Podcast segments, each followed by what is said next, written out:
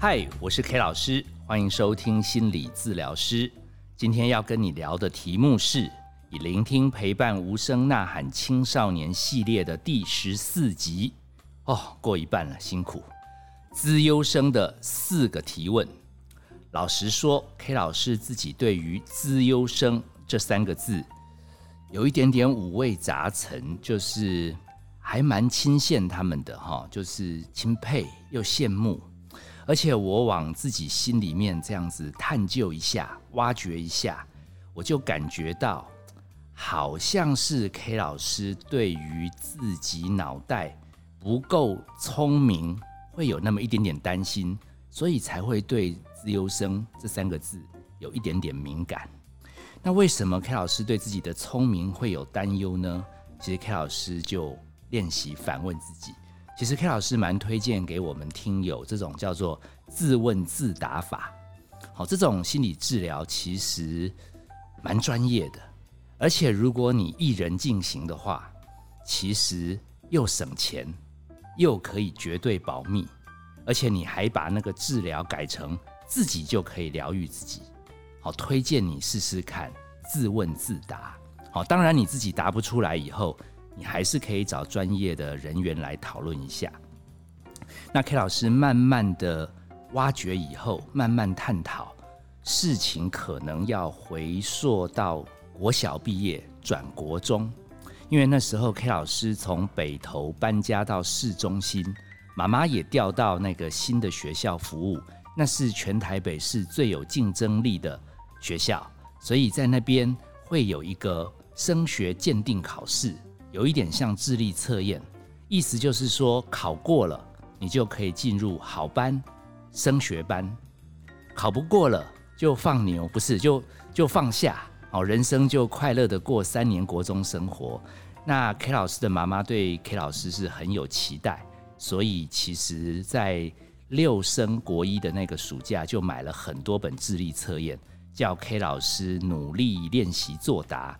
那 K 老师其实对自己聪明还蛮有信心，其实在北投国小成绩也还不错。但是既然妈妈逼，那我就多练习嘛。因为已经写了很多本，所以 K 老师还蛮胸有成竹的。那进那个学校，哦，虽然感觉旁边的同学蛮厉害的，也就拼命作答，结果不负众望，K 老师好像是全班第一个交卷。那我们的那个班导师收到 K 老师的智力测验卷之后，好像发现一件事：K 老师写太快，但是写错页了。哦，那当然，K 老师现在念心理系知道了，智力测验为了怕作弊，他某些班级会规定写 A 卷，某些班级会规定写 B 卷，某些行写第一页，某些行写第二页，他这样让你不能偷作弊。那 K 老师可能太紧张。拿到了，打开第一页就狂写。那那个老师对我微微笑，他说：“你写的很快，但是写错页，你赶快哈，还有几分钟，赶快再把那个对的页把它补上。”那那有一点紧张，现在这下更慌乱了。好，因为没剩几分钟，K 老师只能拼命写，好像根本没写完就被收走了。那考的就奇差无比。那 K 老师不但进不了好班升学班。好像连放牛班也进不去，好像被编到特教班，就是需要特别关心教育。那 K 老师的妈妈不能接受，因为她知道这个孩子没资优，也不至于好像需要特殊关怀，所以她就运用了一些潜规则。据说学校如果是你在那边工作的话，你有一次的权利挑班级，妈妈就硬着头皮去跟我们那个班导师说。麻烦老师，你收留我这个孩子，他其实还可以。好，请老师高抬贵手让他进来。我们老师大概也不好意思得罪那个新来的我妈妈嘛，那他就勉为其难收下。我猜我们老师也难受了，因为来了一个不是那么厉害的学生，一定会把总平均拉下来，搞不好会影响将来的升学率。那后面的故事，其实 K 老师在别集有提过啊，因为 K 老师有读那个金庸小说，任督二脉有打通啊，然后某个怎么我们就考得很好，最后居然考到第一志愿，建差中学。哦，我记得我回去学校，那个很欢喜要拿那个成绩单的时候，我们那个老师看到我一脸微笑，淡淡的跟我讲了一句：“哎，我觉得你考运很好，哎，真的很强，哎，这么强运就被你考上了。”哇，那时候 K 老师真的开始对自己聪明动摇了。三年看着我长大的老师，认为我靠的是运气跟努力，好像不是靠天分。那偏偏进了高一，你也知道建差中学最麻烦的一个点，就是那边自优生很多，卧虎藏龙。你看起来阿呆阿呆的，他数学会微积分，英文可以全英文讲解，这怎么活下来？所以 K 老师每次看到这些自优生，然后可以在讨论很难的问题的时候，不费吹灰之力，三下两下就解开。，K 老师真的是觉得好羡慕，又又有一些吃味嫉妒哦。如果人生有这么棒的金头脑，那绝对少奋斗三十年。好，那这种感触是一直到 K 老师后来在台湾最高学府台湾大学担任心理师。然后发现到，其实各个科系的顶尖资优生，居然也有心理困扰，来辅导中心找我咨商，我才发觉“资优生”这三个字，有的时候其实对于某些人来讲，还真是个包袱，会压得他们喘不过气，让他们其实非常的辛苦。所以，如果你是资优生，或者你周围有资优生，你一定要听这一集自优生的四个提问。那如果你跟 K 老师一样，好有一点点小聪明，但是还没有跻身到自优生，那你想要对他们多一点角度的理解，你把这一集听完，一定可以更全貌的来理解这些这么聪明，也许生命还有其他困惑的小孩。你如果是我们忠实的听友。你一定知道，K 老师主要的工作是靠心理治疗，然后副业是去外面接接演讲，分享一些心得，顺便舒点压。那大概在十几年前，有一次 K 老师回建差中学母校去分享，聪明孩子难陪伴。好，因为他们很多孩子其实是自优生。然后好像 K 老师去那种什么什么科学班呐、自优班，去跟他们家长聊聊天，光这个题目就打中了那些自优生家长五味杂陈的心情。因为哈，他们其实也很爱他们的孩子，可他们孩子有的时候不是那么好跟他们相处，所以那个一炮而红之后哈，好像男生的前三志愿、女生的前三志愿，那个私立的明星学校都纷纷。邀 K 老师去讲聪明孩子难陪伴，K 老师靠这个讲题认识了蛮多自优生的家长，哦，好像 K 老师也得到一些平衡。虽然 IQ 追不上他们的小孩，但是他们的爸妈终究心甘情愿找 K 老师诉苦。那长期这样子陪伴他们之后，有的时候一些邀约，K 老师也没有听得很仔细，听到资优。好，K 老师就说应该还可以吧，没问题。后来因为接太多，有一点累，K 老师就半拒绝。那这个半拒绝的过程中，抵挡不过有些承办学校的承办人都会灌 K 老师迷汤，什么这个讲题非 K 老师出马不可，噼里啪啦噼里啪啦，把 K 老师捧上天。K 老师有的时候看到啊，这个题目就是什么讲聪明的，可以可以，这个我答应了。有的时候就乱答应。结果最近这这一个多月前，K 老师答应了一系列，好像台北市明星国中，他们孩子要升高中，他们这些资优生，他们好像有学校帮他们办了一系列讲座，要跟他们的老师啊，跟他们家长做一些交谈。那 K 老师想说被灌迷汤了嘛，那就答应整个系列都买单。哎，结果漏掉有一场是要 PK 资优生，不是他们爸妈，也不是他们老师。结果 K 老师有一点点不情愿，因为 K 老师现在年纪有一点大了，感觉跟这些慢熟世代的小孩，尤其他们眼睛比较长在头上面的，容易一言不合。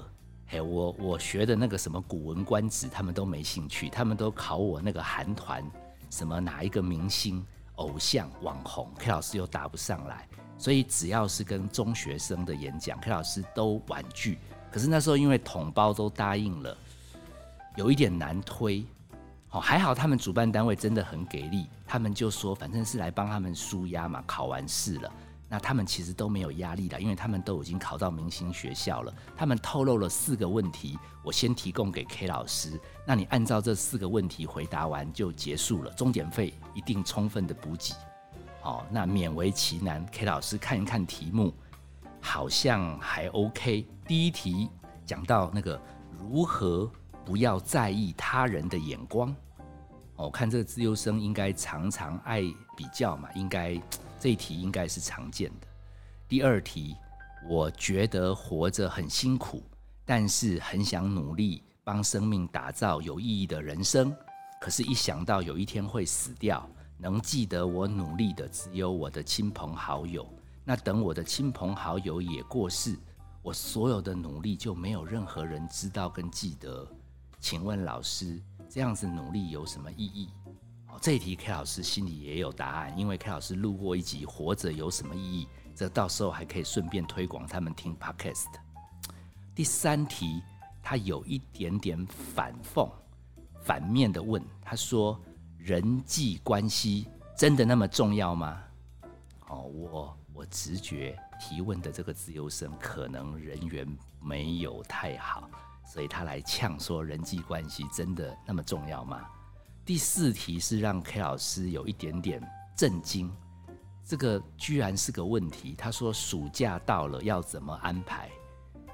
我我看到第四题愣了很久。暑假暑假到了就是多睡觉啊，打电动啊，吃串冰啊。哦，如果现在的小孩家境好一点，那就出国旅游啊。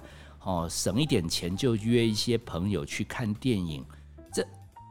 这还有什么疑问吗？那最后就是在八月底要留两天拼死拼活写暑假作业啊，因为因为万一台风，我记得以前停电还要点蜡烛赶作业，大概就是这样安排啦。我心里想，这第四题是送分题吗？怎么会问？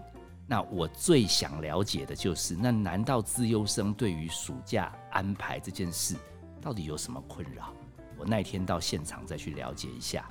那很快时间就到了。那那一天，其实 K 老师也心情还算平静，毕竟那个题库已经掌握在手上嘛，所以 K 老师就就直接进去楼上。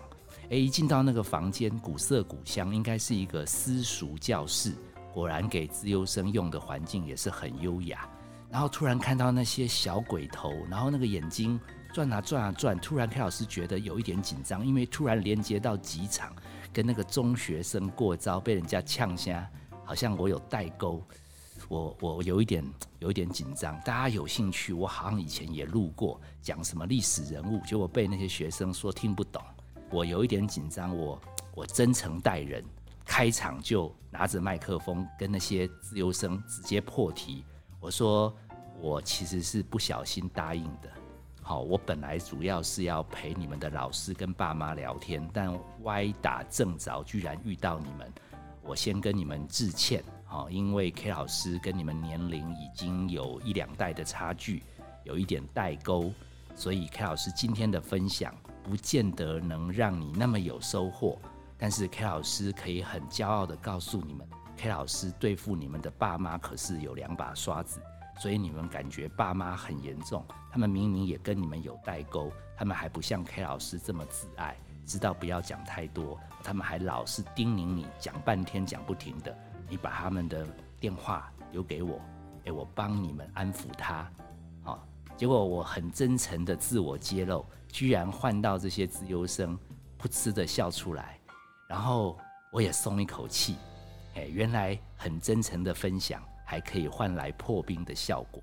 有一点吃了定心丸的我，我就我就顺势介绍我自己。我说我的职业有一点点不好意思说，但是还是要诚实相告。我是在精神科担任心理师，然后我们专门协助一些有超能力的地球人，可以平安的活在世界上，跟平凡的地球人不要有太多的冲突。然后他们注意力突然很拉高，说我都是在顾什么人？好，我只好跟他们诚实讲，我说就是大脑有些出状况。他们有幻听、幻觉。好，然后我我看他们那么认真，我就逗他们，我说你们都很资优，你不要小看我们那边里面的病友，还蛮高比例都自由的。所以，所以如果你们当中有有已经有听到超能力的那种声音感觉，你你等下可以跟柯老师就是去去搭车，我们一起回医院。哇，他们突然就拍桌子笑。其实 K 老师。也觉得蛮轻松，K 老师赶快找跟他们相似的地方拉近关系，就是说，其实我也是都是第一志愿毕业的，好，然后我头脑虽然还没有到资优，可是我跟你们可能都有同样的一个地方，就是想太多。好，我们未必能有超能力，可是我们想太多，有的时候会给我们一些苦恼。你们好像就问了一些问题，要我今天来帮你们舒压。好，那我们就慢慢的聊开来。气氛也轻松了，那气氛轻松了，K 老师就就容易说溜嘴。我突然哪根筋不对，我突然说说哈，多亏这个贾博士发明智慧型手机，嘿嘿，把这个小朋友弄得很喜欢上网，然后越喜欢上网，结果跟网络上的朋友就处得很好，可是反而发现跟真人真实世界的人相处比较有困难。好，结果反而有的时候大脑就容易生病。好，我说透露两招绝活给你们参考。如果你们也遇到周围有同学，好有邻居，他们心情没有很好，然后你们想陪伴他们，让他们心情稳定一点，其实 K 老师建议你们尽量不要开导他们，要往好处想，要想开，要正面。哦，K 老师用的绝招就是。间隔一段时间发出嗯哼，好，然后在事实感觉对方讲的很苦闷的时候，我们也透露自己也过得不那么好。好，只要那个状况不好的人发觉他的心情被别人理解，然后又可以听到别人过得也不是那么好，他们虽然未必好转，可是至少不会更恶化。好，我就发现这些资优生开始对 K 老师讲的这些论述有一点点佩服。我把握良机，赶快说，我们现在来看这四题。那因为 K 老师别的本事没有，就是投影片做的很精简，所以四题很快回答完，我们就放学。我只有做一页，请大家忍耐我介绍一下。你们问的第一题是什么？如何可以不在意别人眼光？这一题 K 老师快问快答，没办法。然后他们同学居然嘴巴就张很大啊，没办法，你还这么大声。好，我马上看那页投影片。我说我跟你讲，你有没有看到这边有三个字？英文 P 等于 F 除以 A，P 就是压力，感觉到不舒服；F 就是你人生遇到的事，外力 Force；A 就是 Area，单位面积，在心理学是你神经的粗细。你们这种自优生就是跟我一样属于想得多的，所以 A 是小 a。那走在路上难免会遇到别人的眼光，就会遇到 F。所以你们这一生注定会感觉到 P 有压力。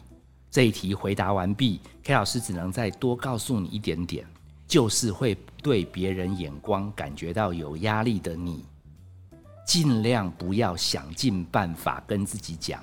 我不要有压力，我不要在意，因为明明就有不舒服，硬要逼自己不要不舒服，这会苦上加苦，哎，这就会有一点不认命，最后可能会生病。好，你们第二题蛮深的，哲学性的问题，存在主义的问题，什么活着努力了半天，最后死掉了，等认识我的人也全死光了，就人生一场空。活着有什么意义？哦，K 老师因为也不知道有什么意义，K 老师现在靠做 Podcast 来杀时间。里面有一集你们可以听，活着有什么意义？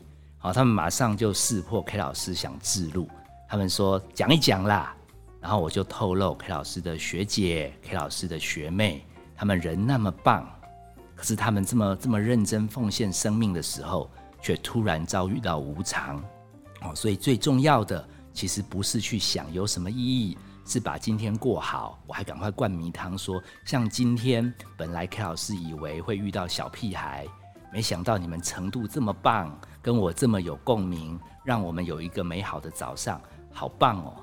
哦，其实自由生也是需要被鼓励，捧捧他们，他们就放过我第二题了。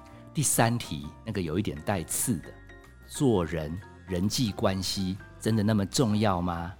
哦，我也老实不客气回答说，我毕竟活到五十几岁了，年过半百，有真的感触到，好像有的时候努力天分不如会做人，人际关系真的很重要。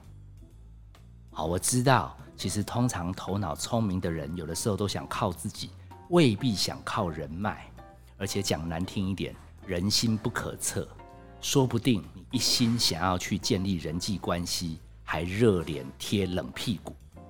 所以这个问题虽然很重要，可是 K 老师想要建议你们这些自由生，你们先把你自己变强更重要。哦，你们会写城市的，就把城市写到更棒。哦，那个音乐、历史、地理。古筝、下围棋、打篮球，你反正有什么厉害的，就把你自己变很强很强。什么研发专利啦，开连锁店啦，最好你成功以后哈，其实别人就会想来跟你合作，跟你拉拢关系，买你的专利。你的人际关系根本不用太努力，也不会太差。记住哦，人际关系重要无比。但要先练习搁置，急于追求人际关系，专心把自己变强。好，讲完三题我已经很轻松了。好，因为第四题很简单，叫做暑假怎么过。我说这一题你们居然问我，我也蛮讶异。难道自优生有什么标准，要过到怎样才叫做过暑假？嘿，我就点了，他们桌上每个人都有名牌，我就叫了王同学，你暑假要怎么过？帮忙回答一下。王同学说。我上午写理化考卷，我也有点震惊。都暑假了还在写理化考卷，那我说下午要去玩什么呢？他说下午换国文跟英文。我就放过王同学，再找李同学。我说李同学，你有写考卷以外的活动吗？他说他也有写考卷，但是他下午有拉大提琴跟游泳。我我傻眼了，难怪人家是精英，难怪人家是天才。还这么努力过生活，难怪我们没有出息。我只能在绝望的望向旁边有一个不太敢看我的陈同学，他一直在转笔。我就问陈同学：“你暑假怎么过？”结果我看他，他看我，他突然撇开不看我，就一直转笔。我说：“陈同学，你暑假怎么过？”堆满了笑容。他那个笔转得越转越快，快要变竹蜻蜓要飞起来了。我我立刻警觉，因为 K 老师是念心理的。这个孩子人际互动有障碍。我说：“哎，陈同学已经回答完毕，他用转笔告诉我们，他努力练转笔。”我就赶快转身，那全班都在笑，我就赶快再去问别人。我后来发觉，原来这些小朋友可能很认为，平常要努力就算了，暑假也要安排的超充实，才算是精彩的安排。好，所以我最后语重心长跟这些资优生讲：“我说你们哈。”真的是最幸福的一代，但是你们一定要非常留意，你们可能对生活哈，因为你们可以看手机，你们对生活品味要求很高。放个假，你可能每天都安排的很充分，你才觉得人生很棒。裴老师告诉你们哦，刚刚不是说人际关系很重要，但是先搁置吗？过暑假，请你们这次练习一件事，挑一两天耍无聊。你好好感觉无聊是什么滋味？哦，因为你们这一批小朋友真的生活太充实了，有网络时代的加持，所以你们经常生命里面充满乐子，所以稍有那个空隙，你们的感觉就会觉得好虚空。好，没有没有很充实，就变成很无聊。其实你们有一个能力要加强，就是要放空发呆。好，你们回去 Google，打开五感六觉，五个感官，六种感觉，感受一下无聊，空气是什么味道，旁边有什么声音，有蝉叫呢，还是冷气，还是电风扇的声音？好，然后你呼吸一下，这时候你头有没有胀胀的？好，我举了一些例子，他们已经有一点不耐烦。我说反正你就记得 Google 打开五感六觉。